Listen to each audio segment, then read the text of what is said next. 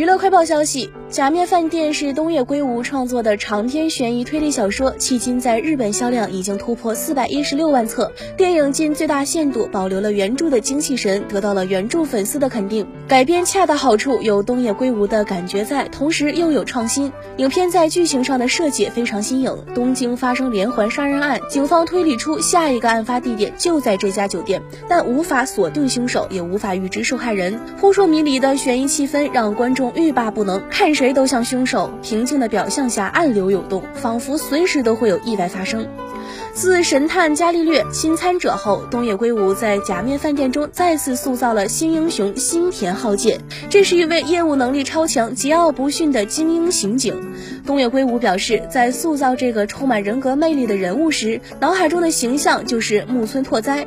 观众对木村拓哉第一次饰演警察的表现纷纷点赞。木村拓哉冷峻犀利的眼神，仿佛可以穿透每一个灵魂，角色还原度超高。